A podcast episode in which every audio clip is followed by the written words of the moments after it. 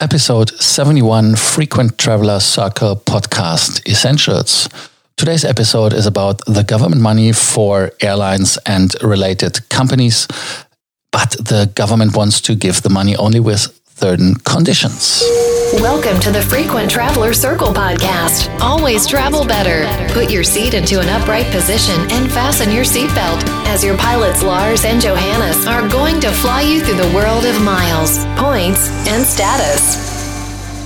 COVID 19, Corona, or SARS CoV 2 it doesn't matter how you name it. This virus brought the world to a standstill that we have never seen before. And um, a lot of airlines are struggling. Some already stopped flying forever. There's to mention uh, Flybe. So we have to see are the uh, government monies, is there a way to give it? Because in the European Union, for example, the European Commission said, hey, um, you cannot give money as a government because everything which can be uh, a subsidy is illegal. And um, there's a rule of thumb that you can say everything which uh, is given in money, which has no return on the market value, is a subsidy. So that is the problem. But on the other side, there's not everything a subsidy. So um, the European Commission said that if there's a regulation uh, where the money is given in a certain uh, under certain conditions, um, then it could be legal, and um, that is. Um, not a problem. For, for example, the German uh, Kreditanstalt für Wiederaufbau, that is the German uh, bank of the government, which gives out this kind of subsidies um, are allowed to give money away when it's there to to heal damages from unforeseen situations. And an unforeseen situation is, of course, the coronavirus, as the government stopped the businesses to have a kind of a business because they, yeah, they're basically forbidding you to to make money, and, and so they have to to help you and. Um, they have a condition now the governments where they say, okay, um, we give you money, but and and this but is a is a topic, and uh, the Austrians, for example.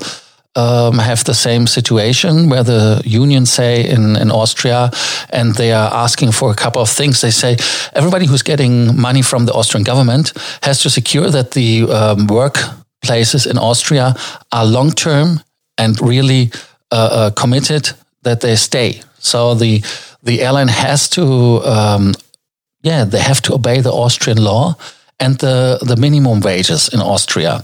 Um, then another thing is that if they are um, having fleets, that the maintenance and stuff will be kept in Austria. Um, and they go even so far that they say, hey, everybody who is offering prices that are lower than the cost they have, that is forbidden. So dumping is not allowed. And um, when you see the Austrian airport, Vienna, which is the best example when uh, Niki went bankrupt uh, after the uh, Air Berlin uh, drama, uh, is that they have a big fight about prices, uh, especially from Wizz Air and Lauda. And um, Lauda, now it's called Lauda Motion, uh, they have uh, they're actually daughter of Ryanair, just to to put it in the the picture, and um, they have to have to commit to play to certain rules and um, not playing with the employees like they do. The salaries have to be guaranteed. So that is a topic which is, in my opinion, very important.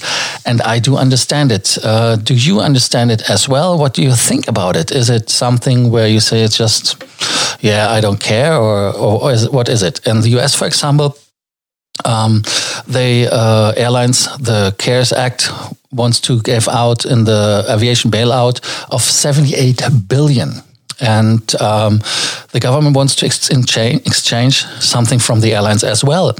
And that is uh, when you give out 78 billion, 25 billion to passenger airlines, 4 billion to cargo airlines, all loans, huh? Uh, 17 billion for businesses that are critical for the national security. A euphemism for Boeing, some say. Uh, 29 billion support grants to passenger and cargo airlines uh, 3 billion payroll support grants for airline contractors. And um, the government says, hey, listen, um, we want to have a stake in the company. We want to buy to the, uh, the shares for the market value now that we can participate when you make the turnaround again. Governments like Germany say, yeah, Lufthansa is for us a critical um, airline because it's a critical infrastructure. We need an airline. Why do we, the Germans need an airline? Because we are an export nation, and the uh, airlines uh, that um, are coming, of course, to, to Germany are nice, but we still want to be able to have an airline which flies us from Germany, in that case Frankfurt and uh, Munich, into the world, so that we have a kind of a control. And you see nowadays that every country who has an airline, not that others who don't, uh, have a problem, but still it's easier for them to deal for getting the rescue flights, the repatriation flights. Lufthansa is flying, I don't know how often times now to New Zealand to pick up Germans, 12,000 Germans. I was really uh, astonished that there are 12,000 Germans in uh, New Zealand right now. So um, that is the situation. And in my opinion, it's right that the government and the government are we, it's our money as we are the taxpayers. And um, that the government, of course, is not only there when are bad times, so when there are good times, we should participate on these profits as well. And for that reason, I think definitely that it's the right move that governments has have a say in the companies, that they get a part of the cake when the cake can be sliced and uh, given to the people. So in form of profits. And uh, what is your opinion on it? Let us know. And if you have any other questions in regards of more miles, more points, more status, do not hesitate to ask or contact us. And like always, do not forget to subscribe to the Frequent Traveler Circle podcast essentials.